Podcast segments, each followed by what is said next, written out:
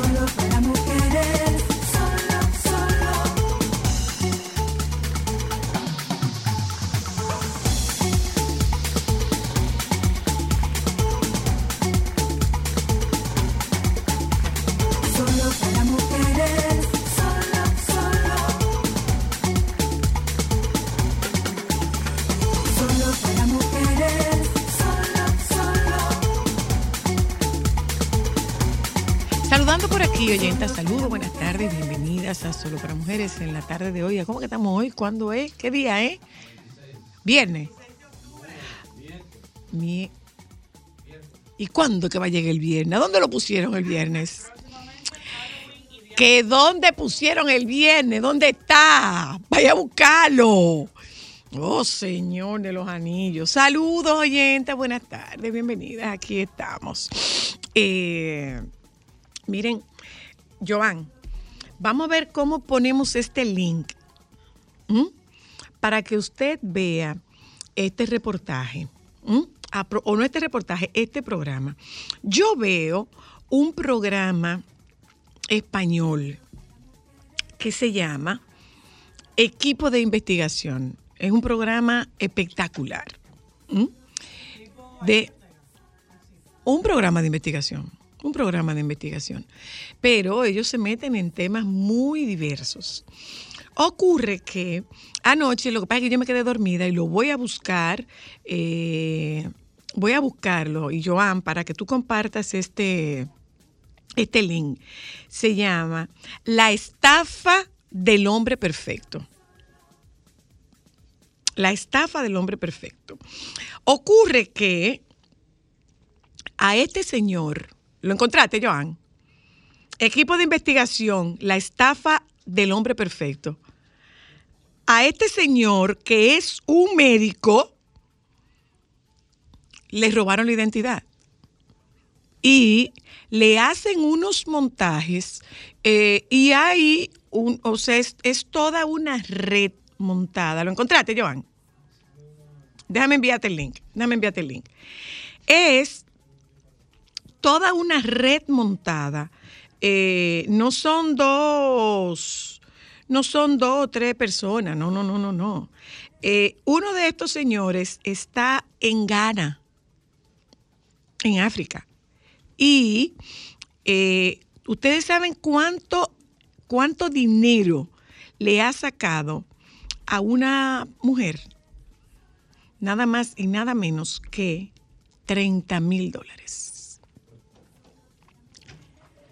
30 mil dólares. Entonces, había otra que él se hace pasar por mujer y ese lleva a este señor, le ha sacado 15 mil dólares.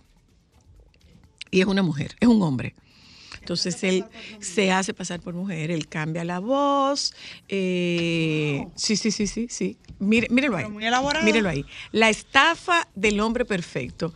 Eh, nosotros tenemos que tener mucho cuidado. Mucho cuidado. O sea, él explicó en ese reportaje eh, o en ese programa, eh, una de estas personas se explica que trabaja, yo me quedé dormida antes de ver la entrevista que le hicieron al jefe, porque no es, no es a lo loco que están trabajando.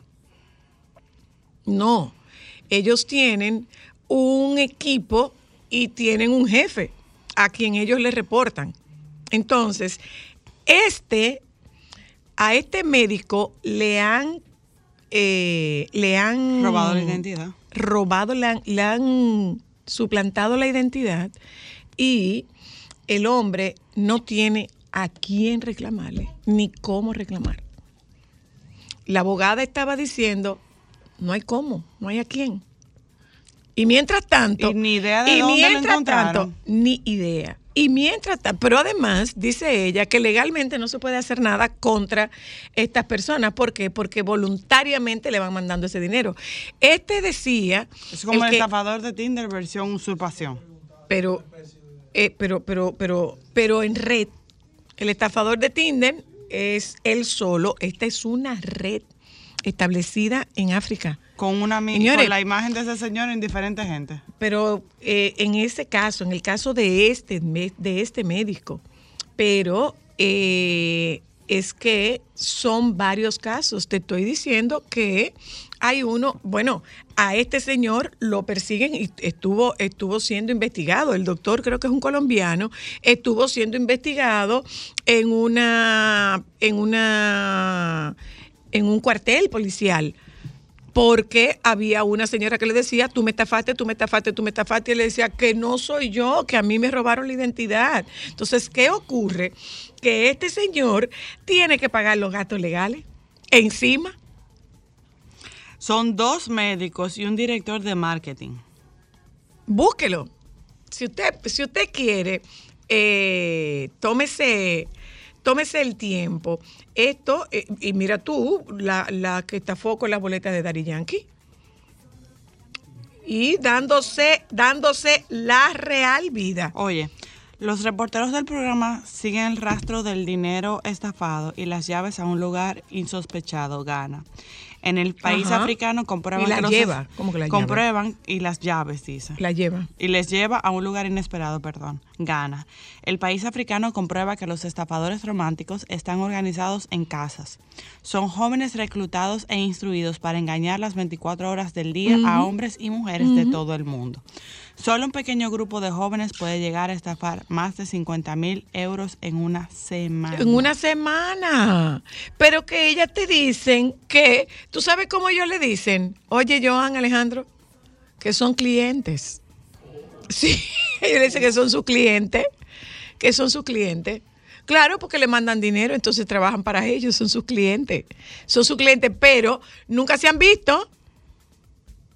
Nunca se han visto, entonces eh, eh, es un ticket de avión y ellos les mandan la oferta más cara, Como entonces el- le depositan Tinder. ese dinero, le depositan ese dinero. Como el estafador de A propósito de eh, lo de Daddy Yankee, a propósito de lo de, de lo de eh, Bad Bunny, sepa usted que eso es lo que esta gente hace como trabajo. No prive más tigre, que eso es lo que esta gente hace como Yo les trabajo. voy a decir una cosa, eh, a título muy personal lo digo. La tecnología es muy chula, pero hay cosas de seguridad donde todavía tenemos que mantenernos con los ojos abiertos.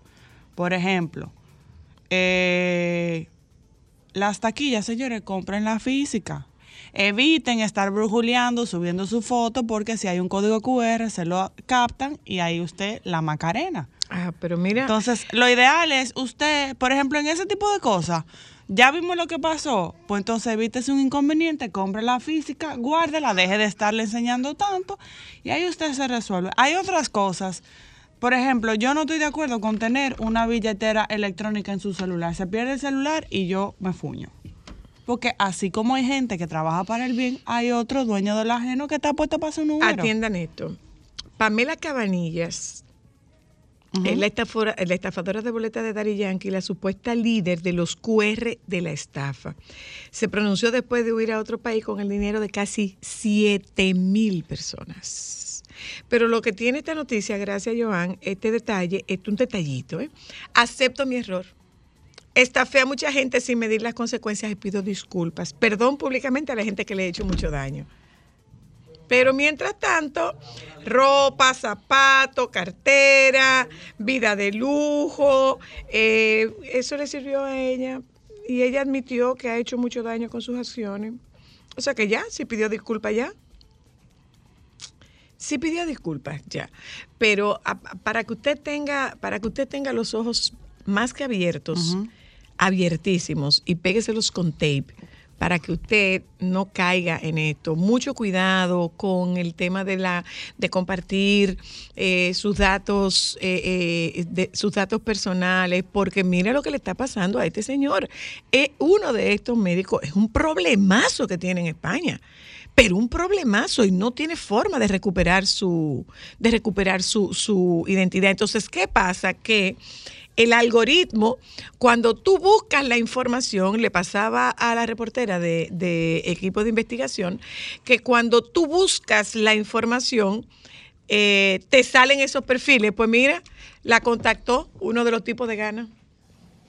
¿Y qué le dijo? Ah, la contactó para, para enamorarla. Oh. Entonces, eh, eh, eh, ¿cómo le va a la gente en estos amores virtuales? ¿Cómo le va a la gente en estos amores virtuales?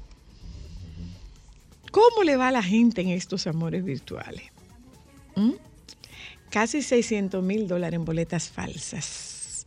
Pero el tema no es solamente lo de las boletas falsas, es que tú pierdes tu identidad y ese hombre tiene problemas para ejercer su, su, profesión en España. Entonces, dicen los españoles, dicen los mexicanos, ojo al chícharo, ¿eh? Preste atención. Bueno, oyentas, les damos la bienvenida a nuestro programa la tarde de hoy. Miren, hoy hablamos con el baby. Además de hablar con el baby, eh, esta noticia yo la voy a compartir con ustedes. No sé, no voy a dar ningún tipo, no voy a hacer ningún tipo de comentario. Ningún tipo de comentario. No voy a hacer ningún tipo de comentario. Los efectos de la abstinencia sexual en el cuerpo. Tiene problema. Uy. Hay problema. Así, Menos- así, con sí, agua a esta hora del sí. día. Bueno. Algunos, esto es una nota de diario libre. Puede deberse a una ruptura o porque está. Ah, no, pero yo no voy a seguir leyendo esto. No, no.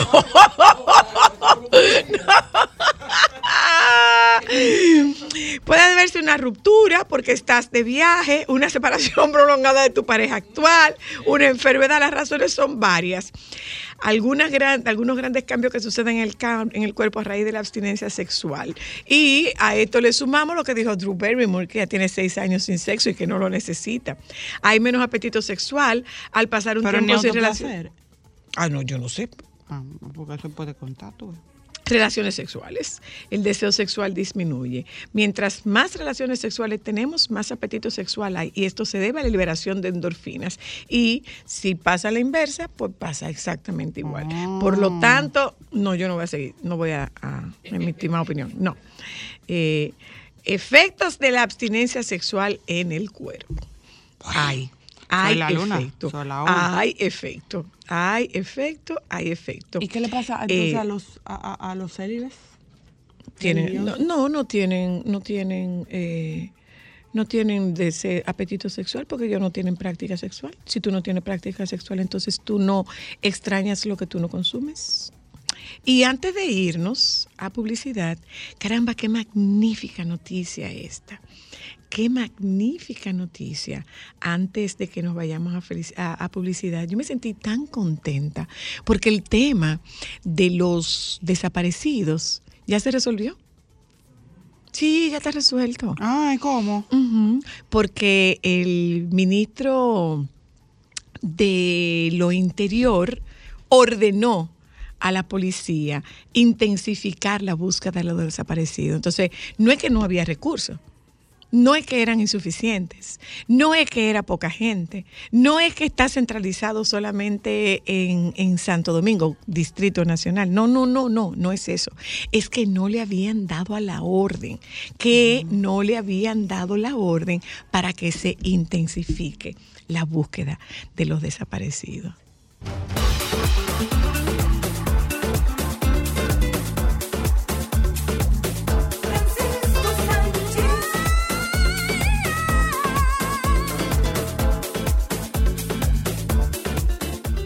Alejandro, que se reintegró.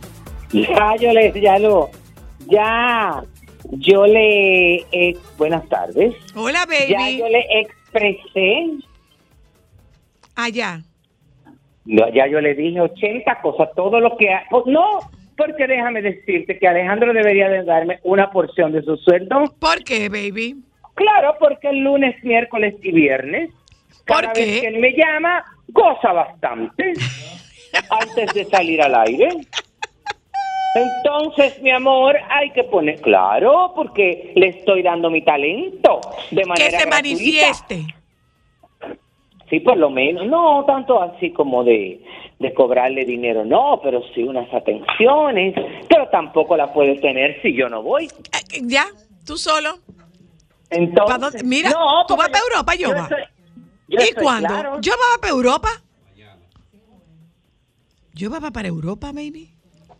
¿Y será que lo llevarán a que les seque eh, el sudor a algún artista? ¿O ¿A que le les qué? sirve el trago a algún artista? No, no, no, no. ¿Qué? Él, él se va con el sol de la mañana. Ah, con el rumbo, te va. ¿Qué? Mañana. Ah, pues subió de categoría. para No, para tú que este no es su primer viaje. Sí, pero no para tan lejos, linda. Sí. Para Sí, Europa. él manda fotos pero- comiendo eh, Ay, eh, eh, pan con tomate y, serrano, ocultado, claro. Se la, se la vio. Bueno, pues está bien, que disfrute. Si va a hacer su trabajo y lo hace bien, que vaya y venga y que no se detenga. Que traiga algo, que aporte. No, no, mi hija, óigame, esa presión, ese plagoseo, esa pedidera de ustedes. ¿Tú me estás diciendo plagosa? por favor, que superar eso. Tienen que subir de categoría. Una mujer que pone unas fotografías con unos vestidos en Grecia, mareando y qué sé yo, qué. No pida nada de eso. Él me dijo La- plagosa. Nadie está en categoría ahí de pedir nada. Al contrario, yo pienso que ustedes como buenas compañeras, reúnale 200 euros para que se lo den. No, mi amor, no, mi amor, porque él se va con su dieta y sus No, viáticos. eso no tiene que ver con eso, pero bastante que Claro. ustedes lo han... Él se va con su buena dieta. Bastante que ustedes lo han molestado y lo han utilizado. Si tú supieras, si tú supieras que él me prometió algo y me lo va a traer ahora. Qué bien. Y me a alegra mano que lo tiene traer. Te pongo una fundita para que lo ponga ahí. Tú oye. Ujú. Ah. Y algo que se rompe y me lo va a traer. Ajá, ay, qué bien, qué dichosa. Muchos éxitos, buena suerte. Mucha fortuna. Sí, sí, sí. que si tú quieres algo, dice Yoba, No, no, no me interesa nada, mi amor. de la madre patria.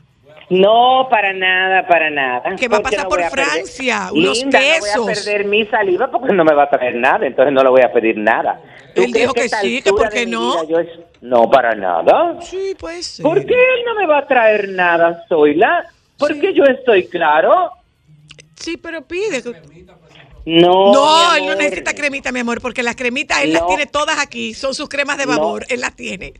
No, no, no, no, no, que les traiga a ustedes, que les traiga a ustedes. Pues me va a traer. Gracias, baby. Sí, Gracias. Muy bien, muy bien, mucha suerte, Gracias, baby. muchos éxitos y esperemos que el avión no se retrase ni se caiga. ¡Ay, Dios! ¡Ay, Dios! Con Dios. Con Dios. Claro, bueno, Con, sí. Dios. Ah, que diga que tiene seguro. Mira, baby. Baby. Sí, pero no para beneficio de él, porque si se cae y se murió, ¿a quién se lo ¡Ay, dan? no! Es A, los, a los otros, ¡Ay, a los familiares. Rep- Ay, pero el qué señor, extremo. como dice mi amigo Luis, el Señor reprenda. Bueno, tiene seguro por cualquier problema que se le pueda presentar. Es que la gente no puede, allá. mira, mira, eh, eh, y, y no, muy en serio, usted no debe salir de viajes sin seguro. Pero para Mochilera, nada. Mochilera está con nosotras aquí y nosotros tendremos la oportunidad de conversar con ella sobre ese tema. Mucha gente se preocupa de tener un chip al celular y no sé cuánto para estar comunicado, pero deja de lado un seguro de viaje. Ay, y un sí. seguro de viaje, señores, eso cuesta chele. Nada. Chele cuesta un seguro de viaje. Pero yo recuerdo que nosotros nos fuimos para México y yo compré un seguro de viaje para Estados Unidos y para México por veintipico de tanto Sí, de días. sí, Yo sí, pagué sí, menos sí, de mil pesos. Sí, sí, sí, sí, eso es baratísimo. Sí, eso eso es baratísimo. Eso es baratísimo. Cuéntame, baby. ¿Qué hay de Bueno, hay, nuevo? mucha- hay muchas cosas que contar. La verdad es que Eh, todavía la gente sigue hablando de, de esos dos espectaculares conciertos de Bad Bunny en el Estadio Olímpico, que la verdad es que la gente lo disfrutó muchísimo. Lo que me sorprende es todavía la noticia. Lo que me sorprende todavía es la noticia que en todas las dependencias donde se supone que usted debe de ir a poner la querella por la falsificación, por la venta de boletos, que qué sé yo, que para ti, no han recibido hasta ahora ninguna queja. Una sola Sí, sí, sí, sí. querella. No, no, no, no, nada. Nadie se ha querellado Hasta el día de formalmente. ayer, hasta el día de ayer nadie había presentado una querella. Sí, sí, eso leí, eso vi. Eso vi, baby. Entonces, pienso que la gente tiene que ser un poco coherente también, ¿eh? Claro, no se queje, no se queje si usted no hace valer su derecho. Claro, claro, pero la verdad es que hay que felicitar, bueno, todo el engranaje, es normal que pasaran muchísimas cosas dentro de esto, pero la verdad es que la gente que estuvo lo disfrutó muchísimo, que ahí se armó una controversia también con el caso de Pamela, bueno, que eh, cuando eh, Bad Bunny sacó a, a Toquilla a interpretar la canción, Titi me preguntó, eh, bueno, ella se llevó una, según la gente, ella publicó un video eh, donde dice, no soy fan de Toki, me disculpan, y aquello se ha hecho un lío mediático, que ella tuvo que salir a desmentir una serie de cosas, que patatín. Caemos siempre en lo mismo. Hay que respetar los gustos de la gente. Muchas veces, lamentándolo mucho ahora con las redes sociales, no todo se puede expresar, no todo se puede decir. Porque ese es el problema, que te van a encontrar un millón de, de gente que te va a enfrentar, pero tampoco tú no vas a dejar de hacer las cosas porque el otro reaccione. Ya lo sabe. Cosa tan grande, Ya Dios lo sabe, mío. ya lo sabe. Pero nada, yo estuve el sábado eh, en una boda. Cuéntame. Ay, ay, ay, ay, ay, qué cosa tan espectacular. Yo fui a la boda de María Camila eh, Campos Rodríguez. María Camila es hija de dos queridos amigos, eh, el doctor Luis Rafael Campos Jorge y María de Lourdes Rodríguez de Campos, eh, que le dice, bueno, conocida como Luli. Y en el caso de Juan Pablo, eh, Juan Pablo de León Durán es hijo de Adalberto Manuel de León y Kenia Rosana Durán de León. La verdad es que, bueno, eh, y tanto la recepción como la ceremonia de casamiento se hizo en Camp en la parte donde están los pinos, que aquello fue al caer la tarde, una cosa mágica, muy emotivo ese momento. Y luego la recepción nupcial, que es en esa explanada que hay en Camp David, que está en la parte de arriba de donde está el hotel, que era donde estaban los carros de la época Ajá, de Trujillo que se exhibían. Bueno, hay una decoración espectacular hecha por Charo eh, Gómez de Domingo y todo su equipo y la verdad es que bueno todo muy muy plano todo muy muy con espacio para que la gente se pudiera sentir cómoda y disfrutada con los distanciamientos, con todo ese tipo de cosas, porque ahora hay que mantener todo eso porque la verdad es que yo particularmente me quedé con esa costumbre de sentirme como distanciado de la gente, no ujú. arriba de nadie, ni que nadie estuviera arriba de mí. Bueno, todo estuvo muy bien. Me gustó mucho una parte eh, de colocar las mesas, sobre todo las mesas que estaban en la parte eh, frontal de la pista de baile. Esas mesas que eran tanto redondas como cuadradas, se les las mesas eran de diferentes estilos. Entonces eso creaba visualmente un efecto muy chulo, bastante ecléctico. La comida de suicidarse, porque le hicieron ahí mismo los chefs de Camp David. eh, y la verdad es que, bueno, la- esa es la ventaja de tú hacer un evento donde ahí mismo te la comida. que Así debe ser, así debe ser. Claro. Eh, en la parte musical estuvo la agrupación La Banda, bueno, que como siempre fue espectacular, una hora loca. Eh, el DJ eh, Poché, que estuvo amenazando. Hubo dos partes muy emotivas y la verdad que fueron muy diferentes. En la parte de la ceremonia, luego que se terminó la ceremonia, eh, el papá de la novia, bueno, que sorprendió a todo el mundo, hasta la misma novia, Luis Campos, se dirigió a donde estaba la orquesta. Ah, bueno, en la parte de, la ceremonia y en la parte de mm, la, bienvenida cuando los invitados estaban eh, ubicándose en, la parte donde fue la, la recepción nupcial, estuvo eh, el grupo de la Orquesta Metropolitana de Santiago, la que dirige, em, ay, pero me la vida. Bueno, ahora me acuerdo. Mi amiga Bueno, ahí estuvo. Entonces, en un momento, Dania Cantizano, en un momento, el papá se dirige donde estaba la cantante eh, de la orquesta en la, en la ceremonia. Y entonces él dice que, bueno, eh, él eh, casi siempre decía unas palabras cuando los matrimonios de sus hijos, pero que en esta oportunidad él no tenía preparado nada y que había dicho que no quería hablar y que como no quería hablar, lo iba a hacer eh, de una manera diferente. Y cantó una canción Ay, qué belleza. le dedicó una canción a ella y a su hermana, que es una canción, ¿cómo se llama? El artista que es cristiano, que se llama José Adrián. eh, Eh, a- Romero. Jesús Ajá, Adrián eh, Romero. ajá, él tiene una canción que se llama Dos Princesas. Él. No, no sé. Bueno, él tiene una canción que parece que es dedicada a sus hijas. Oye, mi aquello fue lo más emotivo de la bolita del mundo. Bueno, ya tú sabes que yo me puse en Morelia, eh, eso fue, bueno, grito, grito, grito, grito. Y en la parte, claro, porque el amor no quita el conocimiento. Además de eso, cuando son gente que, que tú quieres muchísimo eh, eh, y que tú le tienes mucho aprecio, yo vi a esos muchachos crecer. Y en la, ¿cómo que se llama? En la hora loca, el hermano de ella, Luis Ramón, subió a la tarima como si fuera un cantante, mi amor, y acompañado de, de un grupo de sus amigas y de sus amigos, con pancarta, hizo como una presentación, pero muy chula. Ay, pero La qué que chulo.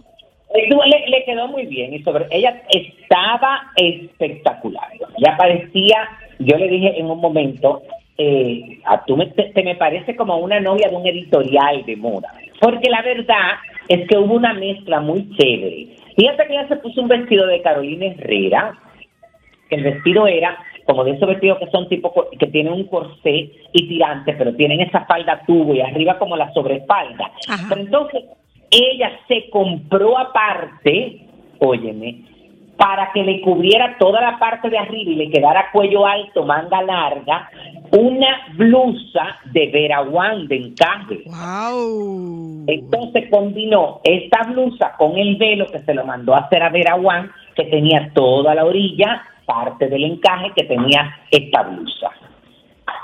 Ay, qué bello. La verdad es que le quedó, oye, me fue muy divertida. Yo te puedo decir que me fui a las 12 de la noche, pero te estoy hablando de que la boda era a las 4 de la tarde. ¿eh? Sí, yo lo sé. Yo lo sé. Yo me fui a las 12 de la noche, dejé aquello encendido y me enteré el lunes que todo se había terminado a las 2 menos cuarto. ¿Y tú te fuiste a qué hora? A las once y media. Ay, tú. Bueno. No, no, pero óyeme, yo me fui porque ya, ya era como suficiente, ya había empezado en ese momento la hora loca. También en la vida hay que tener un poco, mm, bueno. Hay que no ser juicio- sensato.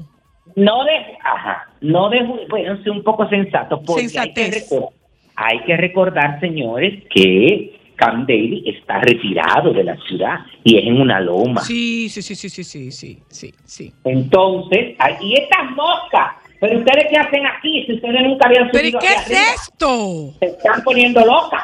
Pónganse en su puesto. No, pero santo Dios, si ellas se ahogan antes de llegar aquí y veo que hay como tres. La cosa tuya, baby. Bueno, miren, eh, tengo dos, tengo varias informaciones. Eh, la primera es que, bueno, ando en información, todavía no se ha, no se ha dicho el por qué, pero sale la información de que más de siete conciertos que tenía pautado el exponente de música urbana El Alfa para el 2023 han sido cancelados o pospuestos sin ofrecer una nueva fecha. Al verificar en las páginas de venta de boletas, la mayoría de las presentaciones del intérprete han sido canceladas, sin que hasta el momento eh, se hayan referido al tema. San Antonio, Texas, Denver, Colorado, San Diego, California, Las Vegas, New York, Irvine, Texas y Duluth son algunos de los conciertos cancelados. Según se puede apreciar, al dar clic al comprar las boletas, se informa que quienes ya las adquirieron podrán devolverlas o guardarlas para una nueva fecha. Que no se dio. ¿Eh? Que no se ha dado la nueva fecha. No, pese a las cancelaciones en Estados Unidos, el Urbano tendrá tres presentaciones en México que sí continúan pautadas y sí continúa la gente comprando. Bueno. Entonces, eh, también, bueno, Carol G ya anuncia que para el 2023 no va a tener eh, más tour. En el 2023 no va a tener tour porque bueno, está agotada, está trabajando desde el 2021 con eh, este tour de la bichota que inició en octubre del 2021 y que concluye ahora el 29 de octubre del 2022, aun cuando sí aclara que tiene un concierto en Puerto Rico para el mes de marzo y este sí lo va a, a tener presente, que es algo importante. Que hablando de la bichota, no sé si vieron el, el video que compartió porque ella reveló a través de sus historias de Instagram que una de sus fanáticas dio a luz mientras disfrutaba del ¿sí? concierto que ofreció eh, en la ciudad de Fresno, California, como parte de la gira. Eh, y ella, bueno, eh, eh, más o menos ella describe todo, llega hasta el hospital, todo eso, bueno, cuando intenta entrar a la habitación, tú sabes que en Estados Unidos ahora continu- continúan con todos los controles eh, sobre el acceso a las habitaciones, a las instalaciones, y nada más se ve cuando ella está entrando a la habitación, pero luego de esto publica una fotografía donde está la madre todavía con, los, con la, la cinta esa que te ponen Ajá. con, en, en la muñeca. Ajá, y. La identificación, el tag de identificación. Eso, eso dice, hermosa su mamita también, yo sin palabras, feliz, bendecida agradecida por las experiencias increíbles que Dios le suma a mi vida. Aquí estoy siempre leal y leal a ustedes. Me parece, óyeme, e- ese gesto mm, extraordinario y maravilloso de ella mostrarse eh, tan interesada e ir después del concierto, porque eso fue muy bien. Sí, porque hay otro, mi amor, que no le dan mente. Ay, qué bien, nació, tráiganme la mándenme una foto. no, porque es verdad.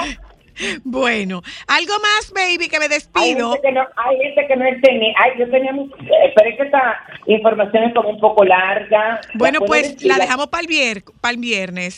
Ah, ok, muy bien. Déjame decirte, ¿qué era lo que te iba? Ay, Dios mío, hay muchas actividades, pero nada, vamos a dejarlo para el viernes. Las hay con suerte. Ay, las espera, hay dichosas y que estás tenía tú. que comentar algo, eh, tenía que comentar algo que dijo Cristal. ¿Qué dijo Cristal? Que estoy muy de acuerdo con ella. Cuando Cristal habló de lo de la cartera electrónica. Ajá, ámbar, ámbar. Ah, ah, ah, ok, que Ámbar habló de la cartera electrónica donde toda la gente tiene. Mira, Ámbar, yo te voy a compartir con ustedes un cuento Ajá. de una situación que pasó una gente que yo conozco que todavía ella está pagando las consecuencias de eso. Baby. Ella se fue a una despedida de soltera de una prima a Colombia. Se fueron cinco con sus respectivas parejas. El mismo día, óyeme, le robaron el celular.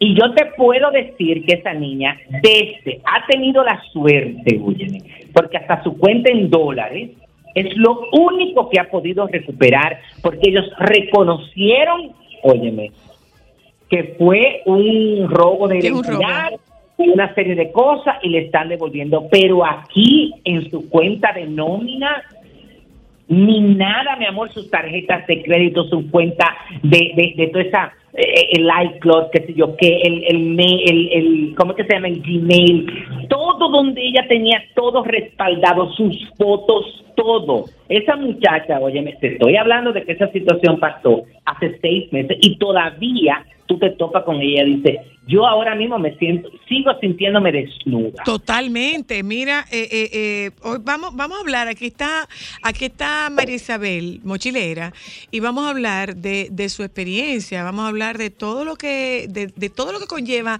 un trabajo que es un trabajazo. Yo compartí habitación con María Isabel en este viaje a Grecia y realmente eh, se ve muy chulo en, en, en Instagram, se ve bellísimo y tiene una de las cuentas más bellas que tú te puedas imaginar, pero eso es un trabajo y vamos a compartir con María Isabel su experiencia cuando a ella la carteriaron.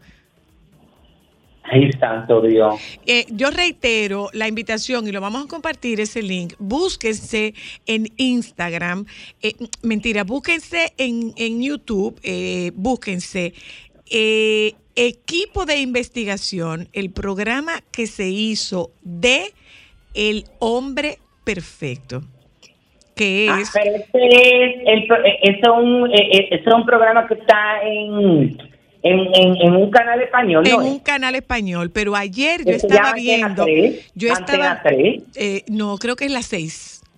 Sí, sí, es Ah, Antena 3, ok. es Antena 3. Búsquense, Ah, esto es el- un robo de identidad a un médico que la está pasando bastante mal. El programa se llama Equipo de Investigación. Dele seguimiento a eso para que, porque probablemente eso le sirva a usted. La estafa del hombre perfecto. Oye, ¿tú sabes desde dónde se hacen esas estafas? Desde Ghana, en África. Un solo de, y, y- y son tipos que trabajan, eso es su trabajo.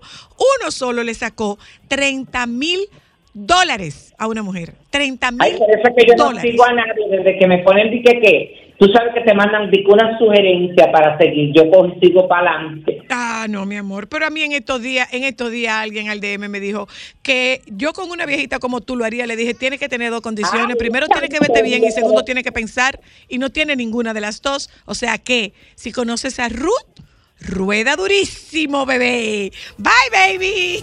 Déjame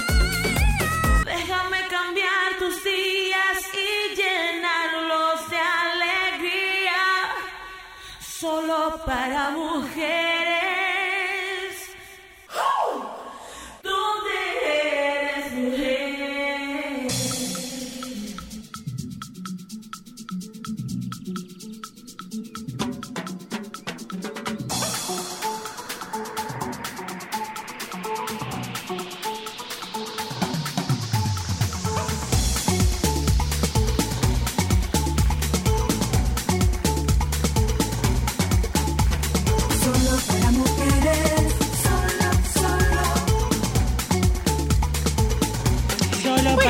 Señores, hablemos con, con Mochilera, María Isabel, María Isabel, María Isabel. Eh, la gente ve este trabajo tuyo como que es un trabajo tan chulo, pero a mí que me tocó, eh, sí, debo decir, no, no voy a decir lo de que me chapeate, eso no lo voy a decir. No fue chapeo, fue un préstamo. Exacto. No, mi amor, me chapeó, pero de verdad. Ay, pero- Lo único Pero fue mínimo, fue mínimo. Pero no, 50 no fue euros. mínimo, no. No fue mínimo. Llegó no. a 100 euros. No. Tengo un dolor ¿Con qué? ¿Qué con hiciste? 30 euros, pero un dolor. ¿De qué? El Oye, peor un desayuno, del desayuno. universo. Primero duró como media hora para estar listo. Ah, bueno, salió y después a- entonces, no, no, no, comí. A minuto, a euro no, el minuto. A euro el desayuno. minuto. Miren, miren. Fue miren. duro. Un poco le hago la- les hago la historia de cómo se produce este encuentro. Yo le había dicho a María Isabel que yo quería ir a Grecia con ella. Eso fue hace como tres, Tres años. oh, ajá, como, tres, años. Así yo le dije, me encantaría ir a Grecia contigo. Y de repente he visto que Marisabel publica que va para Grecia. Y yo le digo, pero es ahí, Yo voy a ese viaje. yo voy. Pido la información. Yo tenía cinco años esperando que se, que se produjeran las condiciones para irme a Grecia. Entonces, María Isabel ave- a- anuncia que va en este viaje a Grecia. Yo le dije, bueno, pero es contigo. Ocurre que María Isabel tenía un tema de trabajo que pudo haber coincidido Como pudo. con el viaje a. Grecia y probablemente no iba. Pero de repente siguieron alineándose los planetas y la voluntad de Papá Dios y María Isabel. Que de hecho yo ni te comenté. No me lo comentaste. Y yo dije, yo no quiero comentarle hasta estar segura si ese otro destino iba o no. Y al final yo le escribo y le digo, al final todo sigue tal cual lo planificamos. Bueno, pues nos fuimos para Grecia. Nos encontramos en Atenas. Exactamente. Nos encontramos en Atenas. Y a partir de ahí, yo no, no te lo había dicho, compartí habitación con María Isabel. Y Porque era en serio que íbamos juntas. Era en serio. Y le- lo que les voy a decir es que a partir de esa experiencia, yo elevé mi nivel de respeto por tu trabajo, Gracias. porque es un trabajo. Es un trabajo. Entonces, ¿cómo tú articulas todo esto? Puedo, debo decir que la mayor parte del recorrido de sus botas se hizo en mi maleta. Como debe ser. Sí. También debo decir que No, me no- y no presionó solo eso, que yo para quería que se la llevara. Ella quería que yo me trajera la bota. Y ella me presionó para que yo compartiera con ella mis ampollas de vapor. Tuve que compartir con ella mis ampollas de vapor. es parte, o sea, ahora yo quiero que eso sea parte de mi rutina todas las noches. En una, yo rompo la ampolla y ella dice, escuché un sonido, me llamaban. Pero de verdad, Marisabel, eh, ahí me encontré con una chica, no sé de dónde, viendo noticias, que hace un recorrido con una mochila de 12, De creo que 12 son 12 kilos. Ajá, de creo que 12 fueron de kilos. 12. Feliz. Entonces, eh, ver cómo, o sea, esto es un trabajo, Marisabel. Sí. Es un trabajo, es un trabajazo. No, y de hecho ya estoy ejerciendo lo que yo estudié, que fue comunicación social y las maestrías que hice en periodismo digital y periodismo de televisión. Es como fusionar lo que a mí me apasiona con lo que yo estudié en la universidad.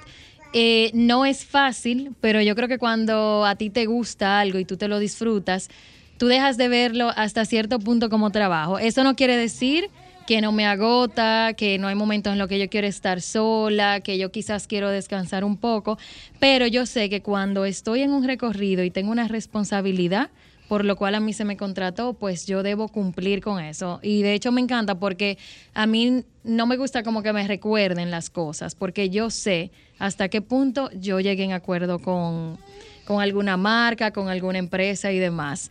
Entonces, eso pasó, por ejemplo, en este recorrido, estábamos disfrutando, pero a la vez yo sabía el compromiso que yo tenía de documentar esa experiencia y de que las personas que quizás no pudieron unirse a ese viaje, pues de una forma u otra se motiven a querer hacerlo en otro momento y que también viajen conmigo a través de las plataformas Claro, digitales. Claro.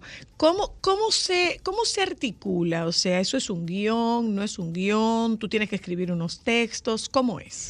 Cuando yo sé que voy a un destino, yo trato de documentarme de ese destino y ahí yo voy viendo qué me interesa documentar y qué no, en base a lo que a mí me gusta, lo que yo disfruto, el tipo de turismo que yo hago. Y yo voy escribiendo las pautas para no hacerlo a lo loco o estar inventándome la información. Sí pongo mucha atención a los guías Exacto. porque para mí un recorrido sin guía es como que se queda un poco vacío porque ellos te cuentan anécdotas, vivencias de ese destino que tú no lo vas a encontrar ni en una plataforma digital, ni en una página web, ni demás. Entonces, y probablemente si tú lo haces sola, sin, o sea, cuando no vas, no vas con un tour, sino que tú estás Es como yo lo veo como un destino, recorrido tú puedes mudo. perderlo. Exactamente, para mí es un recorrido mudo donde hay edificaciones, pero tú no sabes qué significado tienen, el año, qué, qué importancia tiene para ese destino. Entonces, por eso también yo recomiendo mucho que cuando alguien va a hacer un recorrido, ya sea free tours o tours de pago, pues lo haga con el acompañamiento de un local, porque nadie te va a contar mejor la historia que esa persona de ese destino. Bueno, tú te vas dando Porque nos tocó cuenta. una muy mala, que la, la descartamos. Sí, sí, sí, sí, sí, la Pero piamos, hubo la otra que piamos. sí, exacto, hubo una que fue buena. La de Grecia, la de La Atenas, de Atenas la de Atenas era espectacular, buena. pero esta, esta muchacha de Atenas era una, era una arqueóloga, o sea, era una clase de historia y, lo que y es como viviendo. esa, esa pasión con que te lo cuentan, que tú sientes que tú estás en, en una experiencia sensorial, o sea, Mira una cosa, Marisabel, cuando tú, eh, cuando tú estás en este destino, eh, es, como- es un poco como lo de los conciertos, que tú le recomiendas a una gente, suelta ese celular y dedícate a disfrutar el concierto. Otro tanto puede pasar con estas experiencias en estos destinos. Por ejemplo, yo no entendía cómo había gente que estando en la Acrópolis fue, estuviese más preocupada por fotos que por conocer el significado del- de, de- de la atracción. Claro que de hecho nosotras en algún momento, eh, o sea, en todo momento tratamos de estar a la par con la guía. Exacto. Después que yo escuchaba, que yo me nutría de esa información que ella nos estaba dando, porque al final es su tiempo, aunque ella se le paga para eso, pero ella está dedicando un tiempo de valor. Después de ahí, bueno, tiempo libre para las fotos y demás, pues nosotras después que acabábamos de esa parte, nos hacíamos las fotos. Y claro, es importante tú tener tu foto de recuerdo, pero ¿de qué vale si al final tú no te quedas con absolutamente No nada? es que no viviste. No viviste. Exactamente. Ok, ¿cómo tú planificas tus destinos? Eh, a veces hay muchos... Es tacaña, les puedo decir, muy Bueno, tacaña. Ya he- muy he, tacaña. mejorado un poco en ese aspecto. sí, ella ha mejorado. Pero Después yo- de Capadocia, sí. Después de Capadocia, creo que ahí aprendí la lección. Yo trato de llevarme mucho de, del corazón. ¿Qué yo quiero conocer? ¿Qué me gusta? Ese destino tiene lo que yo ando buscando en ese momento. Porque hay una realidad y es que uno viaja por diferentes eh, situaciones. Porque tú quieres sanar, porque tú quieres explorar, porque quieres hacer un viaje con amigos, familiares y demás, porque quieres crecer. Entonces, en base a eso que tú estás buscando, hay destinos que te lo ofrecen. Claro está que va muy alineado a cómo tú te sientes en el momento. Entonces yo me llevo mucho del corazón, yo trato de no solamente, ay, porque eh, fulanito fue a tal destino, yo quiero ir. No, no, no, yo quiero ir porque a mí me interesa conocer acerca de eso. Eh, porque hay destinos que quizás son más... eh, como que no me brindan eso que yo estoy buscando. Yo siempre abogo por destinos que tienen riqueza cultural, tradiciones, el tema de los mercados, que ahí tú vives la cotidianidad Sí. de su gente, del destino, de lo que ofrecen, de lo que venden. Y es, es- es básicamente eso, identificar qué yo quiero, qué María Isabel quiere conocer en ese momento. Puede ser que en un año yo quiera eh, conocer un destino como Dubai que me ofrece un turismo totalmente diferente, que de compras, que más luxury, pero hay un momento en el que yo quiero ir a los destinos del sudeste asiático, que fui y para mí fue una lección de vida a nivel de viajar como mochilera, un Vietnam, un Tailandia, un Malasia, un Singapur. Esos destinos me ofrecen algo totalmente distinto. El tema de la seguridad, porque por ejemplo, tú después de, después de Grecia seguiste a Marruecos. Hay una percepción, y es una muy mala percepción de la seguridad en ese destino. Y nada más lejos de la verdad. ¿Es un destino, es un destino seguro?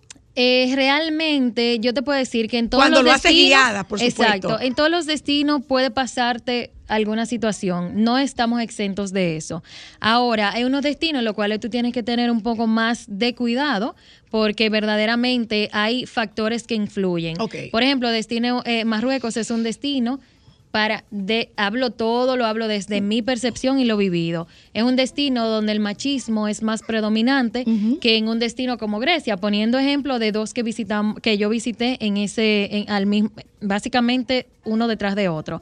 En Grecia tú te sientes más seguro, eh, más más llevadero, ya en Marruecos si tú tienes que evaluar algunas cositas para que el viaje sea Pero lo, recom- lo recomendable, por ejemplo, con Marruecos es tener una compañía masculina. tener un acompañamiento. Sí, tener una compañía Totalmente. masculina, definitivamente. Y algo un poquito más estructurado para que el viaje sea más llevadero. ¿Cómo tú eliges la ropa? Yo leo también del destino, veo si hay algunas restricciones o no. Por ejemplo, en Marruecos quizás el tema de estar muy descubierta, algunas fotos que yo subí, que de hecho hubo personas que me preguntaron, mira, pero yo vi que tú tienes la para afuera, para la foto yo me quitaba quizás la chaqueta, pero volvía y me la ponía. No era que me limitaban, pero yo sentía por su religión. tema de respeto Exacto, al- al- al espacio, exacto. Entonces al final, pero no era que alguien me lo imponía. Pero yo por respeto a ese destino, pues me, me vestía de acuerdo a eso. Sí evaluar y leer el tema de la religión, eh, cómo es la cotidianidad en ese destino, qué considerar y qué no. Y en base a eso, pues yo elijo la ropa. Algo sí que creo que tú te diste cuenta, a mí no me gusta comprar ropa que se planche, porque no, No.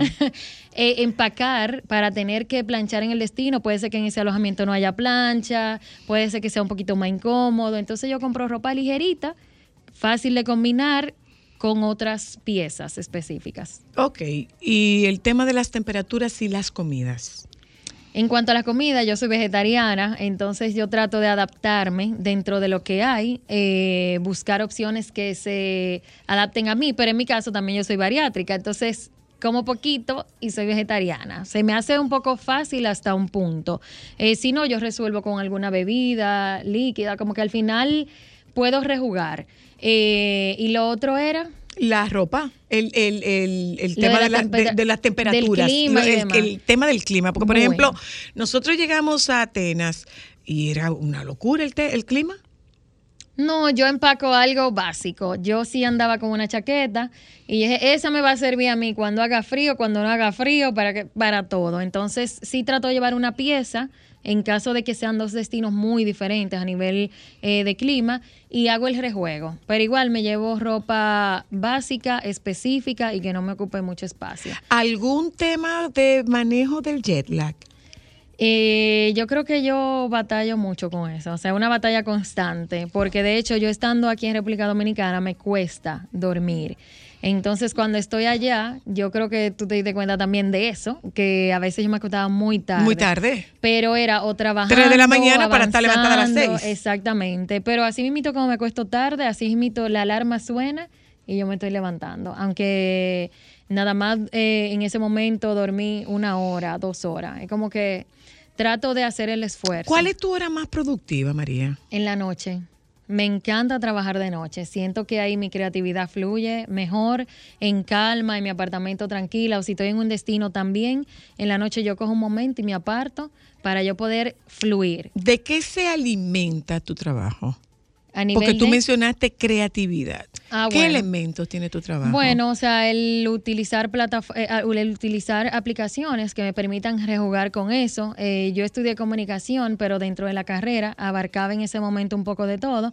Me daban fotografía, publicidad, mercadeo, y yo trato cada día de rejugar con eso, que es la tipografía que utilizo, la forma de comunicar, el guion, que sea una forma eh, de llamar la atención de quien realmente quiera informarse acerca de los viajes.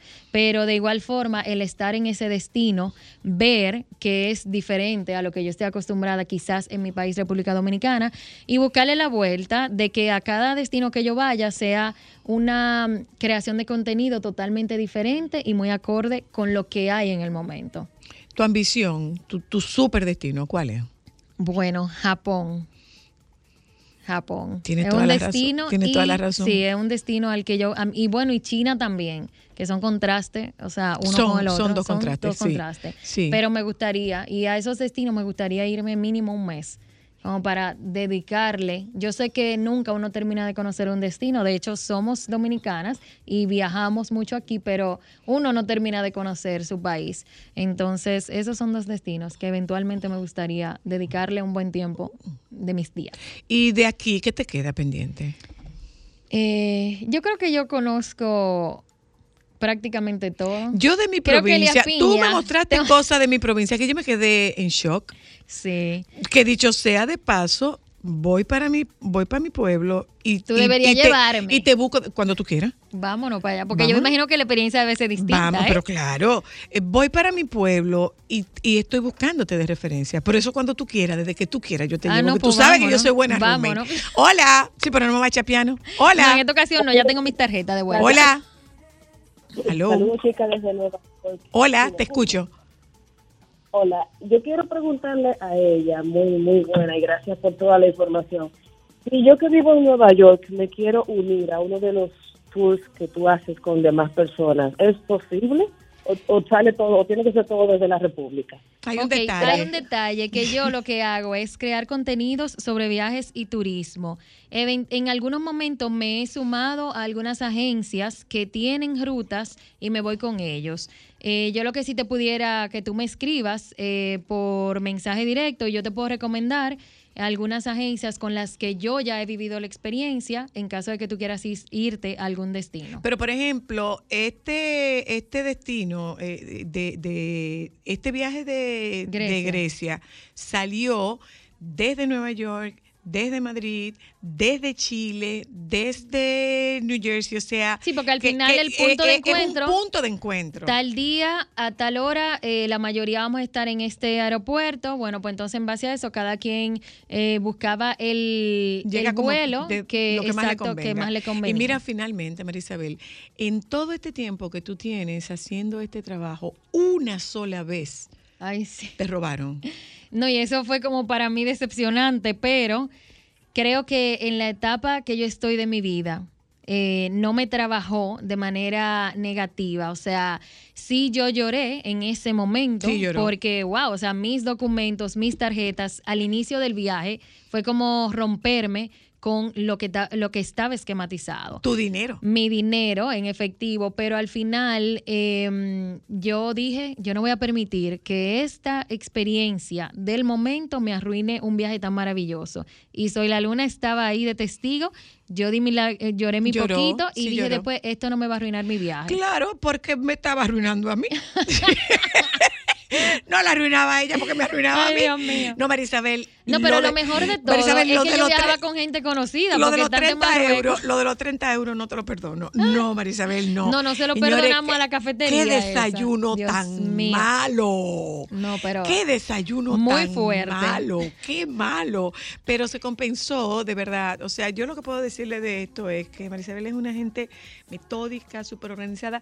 Y la intención de que tú estés con nosotras es justamente que se pueda ver que no es un hobby, sí. que es un trabajo y que tú asumes con mucha seriedad y con mucha disciplina. Y que de hecho algunas personas me escriben, ¿y cómo tú lo haces? Y demás, yo le digo, mira, lo que pasa es que hay una diferencia entre viajar por placer o vacacionar que viajar para crear contenidos sobre viaje y turismo. Eso no quiere decir que yo no disfruto, yo disfruto, pero cuando son viajes muy específicos, yo sé el grado de responsabilidad que tengo y mi intención es siempre quedar bien, que la gente conozca verdaderamente el destino y a la vez disfrutármelo. Voy a una última llamada. Hola, buenas. Hola, Le escucho. soy la una preguntita. ¿Cuánto aproximadamente gastaste en el viaje? O sea, un total, con todo y los pasajes y todo. Te escucho Con por el radio. todo y pasaje y todo. Con todo y pasaje y gastos personales, menos de 4 mil dólares. Menos de 4 mil dólares En ese viaje. en ese viaje. Ah, con, con absolutamente todo. Con absolutamente todo, menos de 4 mil dólares. Miren, yo quiero recomendarle, ya que hablamos de, ¿verdad? Un poco de viaje, un libro que siempre me gusta mencionar, que se llama Viajar Ligero, la vida con equipaje de mano, para todos aquellos que quieran eh, intentar explorar, viajar de forma diferente. Eh, él aquí expone muchas herramientas eh, vivenciales que te permiten viajar con lo que verdaderamente tú necesitas. A veces uno hace un plan B, un plan C, un plan D y no se enfoca en el plan A. Entonces, yo lo he logrado. Ahora sí viajo un poquito, quizá con un, un carry-on y mi mochila, porque llevo equipos y demás, y ya no me cabe todo solamente en la mochila. Pero se puede viajar ligero de equipaje y disfrutar un viaje donde al final tú no tengas que cargar con tanto. Bueno, porque mira, eso, eso de esos movimientos y ese desplazamiento. Hola, hello. Sí, buena. Le escucho. En el, gasto, en el gasto que hizo está sumado también los 30 dólares de la joven. Ahí están, sum- ahí están sumados, no. 30 dólares, no, 30 euros. Están sumados ahí. Están 30 sumados ahí. Lo Están bueno sumados ahí. ahí, lo- el 30 euro y el euros, dólar. 30 euros y todas mis ampollas que se las tuve que dejar también, ¿eh? Todas mis ampollas. Oye, que pero vine más rejuvenecida. Nos vamos a un momento de publicidad. Regresamos de publicidad, señores. Aquí hay una mujer que tiene unas manos mágicas. Mágicas, mágicas, mágicas. Y nosotros vamos a conversar con ella. Eh, yo, Joan, podemos buscar su Instagram. ¿Qué tú crees? ¿Eh? Eh, ella, ella se llama Minerva Ortiz, pero ella se llama Mímique. Señores, ¿qué trabajo hace esta mujer? Yo voy a ver lo que ella me trajo de regalo. Ya volvemos. Déjame cambiar tus días y llenarlos de alegría. Solo para mujeres.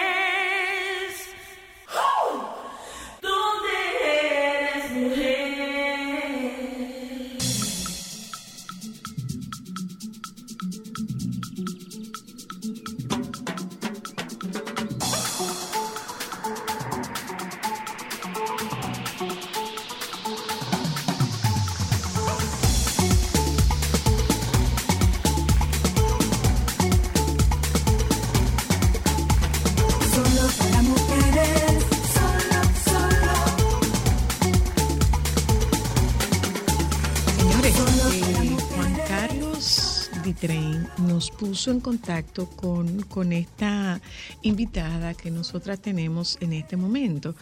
Eh, yo pienso que es un tema, eh, es Minerva Ortiz. Minerva, yo, es, es como el momento para que toquemos. Es un revivir, es un relanzamiento, es una, re- es una adecuación del macramé. Realmente. Porque tú sabes que antes te decían, dedícate a, dedícate a tejer macramé. Bueno, porque era como una labor de... De hecho, yo relajo mucho con mi familia porque le pregunto a mi papá, papi, cuando te preguntan qué hace tu hija, ¿qué tú dices? No, ella hace macramé. Desde niños, el relajo favorito era, ya yo no hago un curso ni de macramé. Exacto. Porque estuvo considerado como un pasatiempo eh, para un estrato que no tenía mucha cultura, que no tenía mucha educación de campo, etcétera. Pero de un tiempo para acá, de unos años, quizá un año, dos años para acá, ha habido un resurgir. Ya se está empleando mucho más creatividad, se están integrando elementos diferentes, no solamente nudos en serie como hablábamos fuera del aire, y cada persona, cada artesano le está poniendo su sello. Es que también eh, yo creo que hemos El ido apreciando. serie.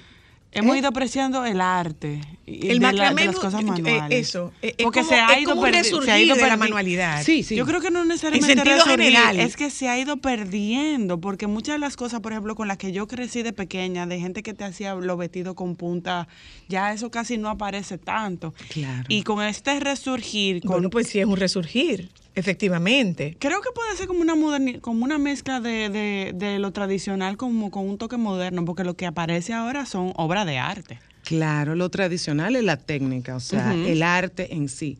Están resolviendo Señores, miren juntos eso. Si ustedes el no macramé y el en- en crochet. YouTube, miren eso. Perdona, perdona, perdona. Eh, se está haciendo todo, yo le digo, por lo menos a mi línea, yo lo llamo llevando el macramé a otro nivel. Porque antes se usaba para cosas muy puntuales y específicas. Cosas de cocina, un macetero, en el caso del macramé, un macetero, una hamaca como mucho.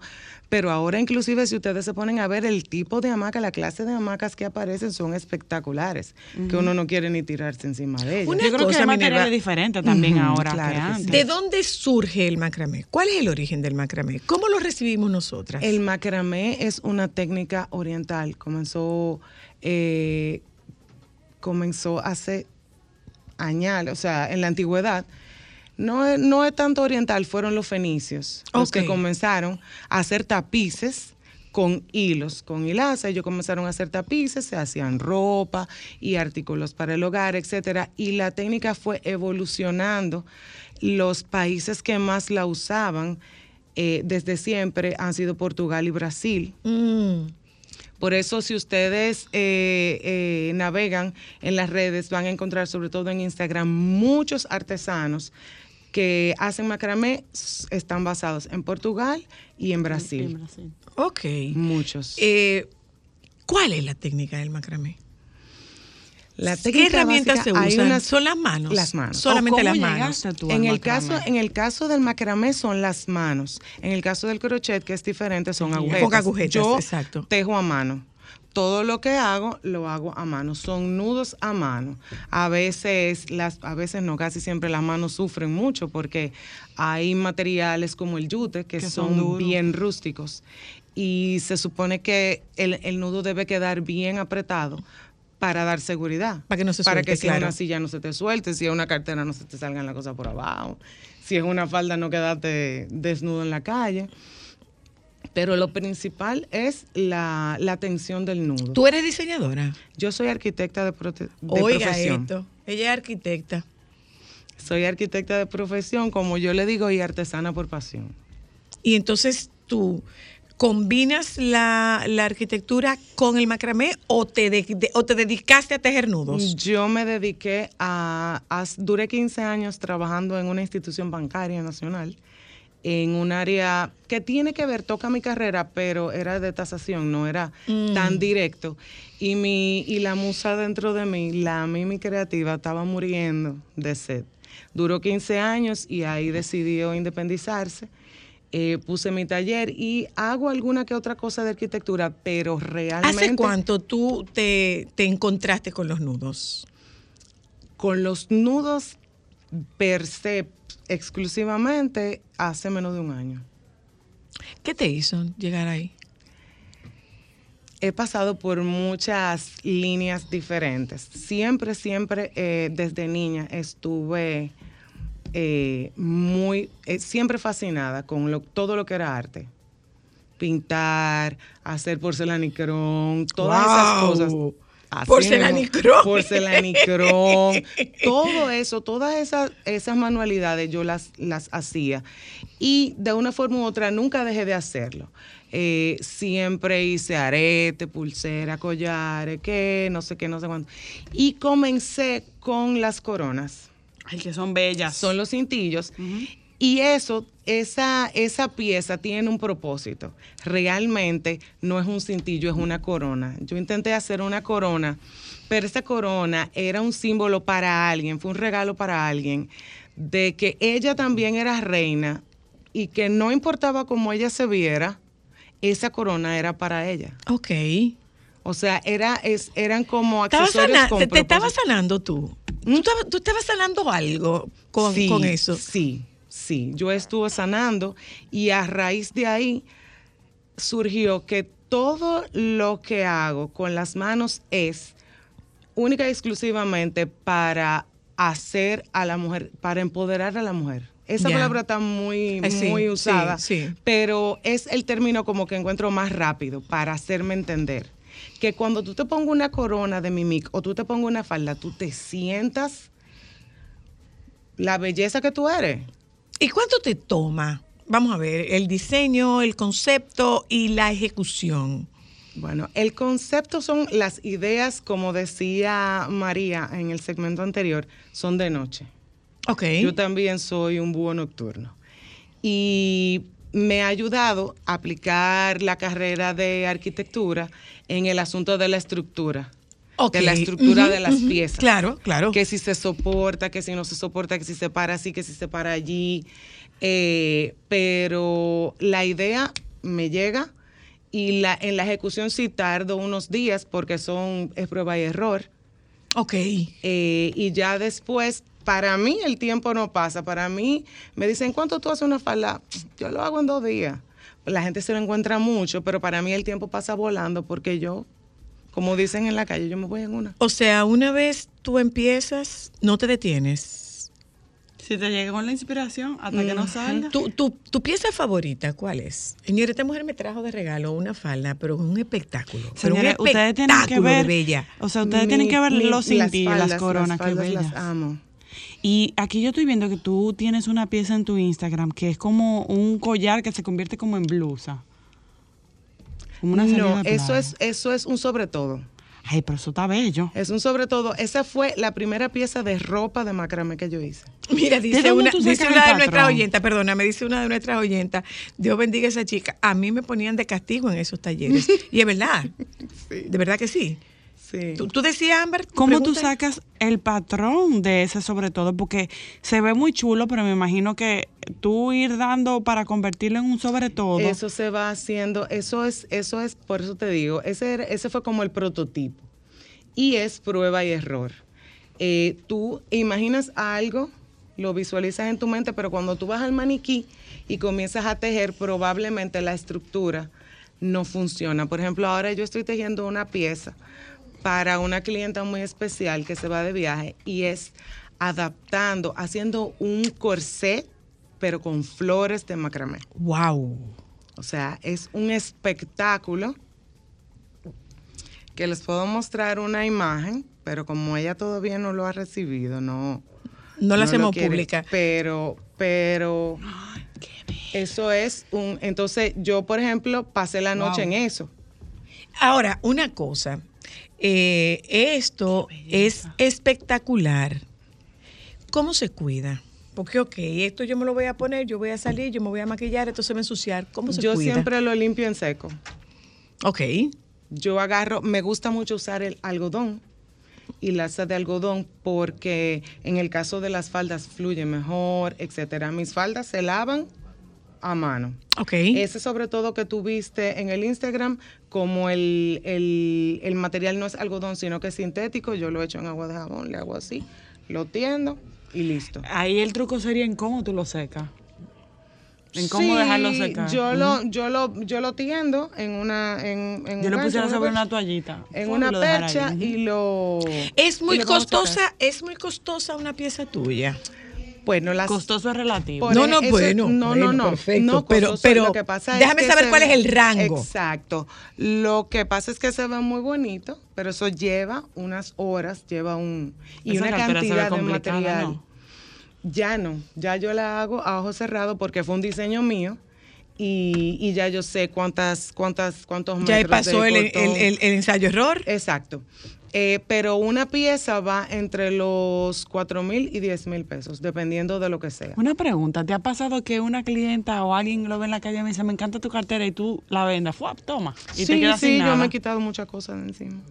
Miren, señores, vamos, vamos a Esa seguirlo. bella. No, no, no, no, verdad, no, es espectacular. Es espectacular. Yo quiero un centímetro. Eh, se está, se está expandiendo fuera de nuestro país ese arte. Sí, mucho. Porque hay una muchacha que está tejiendo en las terrenas, que está haciendo un trabajo espectacular. Yo creo que hasta que nosotros la entrevistamos una vez. Creo que está creo. casada con un extranjero y como que está sacando este trabajo, lo está llevando a Europa. Entonces, por eso te pregunto, Sí. ¿se está expandiendo esa manualidad Sí, sí, y se paga adecuadamente esa manualidad fuera de aquí? sí, Se paga. sí. Eh, es una pena, pero fuera de este país, el trabajo hecho a mano, Pero claro. la artesanía, tiene, bueno, si ustedes entran en Etsy y ven cuánto cuesta un panel sencillo de macramé o una falda, dicen, wow, realmente sí. Sí, ¿Estás está viviendo de tu macramé? ¿Estás viviendo de hacer nudos? Aún no, aún no. Pero te está acercando. Pero vamos, Eh, vamos en para que tú veas que hacer nudo no es tan, no es tan complejo, no es tan No. complicado. Ya, lo, complica- complicado No, ya, es, para mí no, para- lo complicado es soltarlo. Eso es lo complicado. Exactamente, se me va el tiempo, bueno, se me va el tiempo, se me van las horas en la noche y yo realmente yo lo disfruto. Bueno, pues eh, a seguirla. Nos das tu, tu cuenta de Instagram, por favor. Eh, la cuenta de Instagram es mimique CRM. Por favor, síganla. Qué trabajo tan hermoso Ay, sí. hace esta mujer. Gracias. ¿eh? Gracias, Minerva. Gracias a ustedes por acompañarnos en la tarde de hoy. Nos juntamos mañana, si Dios quiere. Ahí están los compañeros del Sol de la Tarde. Ahí anda cantando el, el doctor Nieves para que uno se salga de aquí. Ay, pero sí se fue rápido. Ay, yo siento que se fue muy rápido. Sí, sí, claro que tiene que sentirlo que fue muy rápido. Claro. Claro. Hablando allá afuera. Mm. Pues sí, nos juntamos con ustedes mañana. Sol 106.5, la más interactiva. Una emisora RCC Miria.